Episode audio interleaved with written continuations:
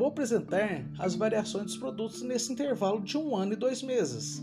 O óleo de soja teve um aumento de 88%, o arroz 84%, a carne bovina 58%, a manteiga 19%, café em pó 12%, açúcar refinado 10%, farinha de trigo 8%, tomate 6,52%, leite integral 5%, pão francês 2%, batata 3%, feijão carioquinha no mês de maio teve uma queda de 2,28% e a banana também teve uma queda de 4,36%.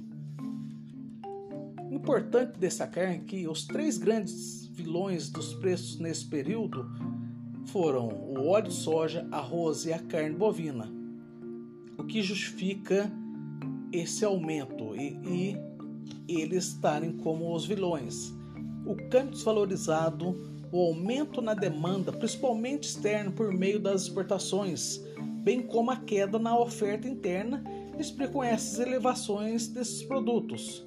Alguns especialistas ainda apontam o pagamento do auxílio emergencial como um fator que explica a elevação da demanda por esses produtos e o aumento de seus preços. Porém, em nossa opinião, o impacto do auxílio é menor dentre os motivos relacionados, visto que as exportações e o câmbio desvalorizado contribuíram muito para essa realidade. Já é possível notar, no início de 2021, que o óleo de soja e o arroz começaram a apresentar uma leve diminuição de seus preços em virtude da entrada da nova safra.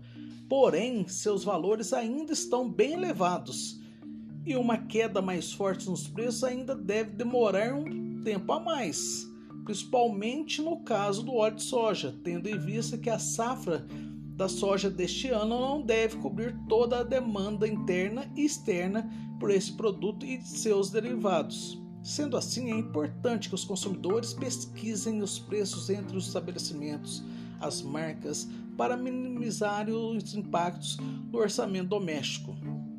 Então, pessoal, quando forem ao supermercado, ao varejo, leve sua calculadora, faça suas cotações para conseguir o melhor preço e o melhor produto.